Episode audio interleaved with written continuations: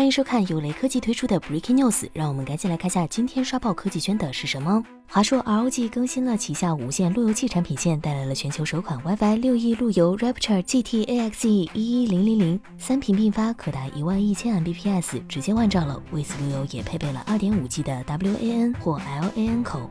外形方面，裸露八根天线可以视作进化版的八爪鱼，顶盖上有标志性的“败家之眼”的彩色 logo，前方是多颗状态指示灯。基本规格上，内建六十四位四核处理器，一 GB 存储。官方也设计了散热风道、定制内部元件等。由于支持的是 WiFi 六 E，所以新加入对六 G 赫兹频段的支持，而且也有单独的功放来确保信号。比较遗憾的是，华硕暂未公布新品价格，据说年底前上市。作为路由器行业中的领军品牌，华硕在高端市场上一直很有存在感。不过，近年华为、小米等厂商也都以 WiFi 六为契机进入这一市场，并推出了不少性能、功能、价格都相当有优势的产品。当然，华硕这款新品定位要高端很多，主打的是旗舰级市场，价格估计不会太低。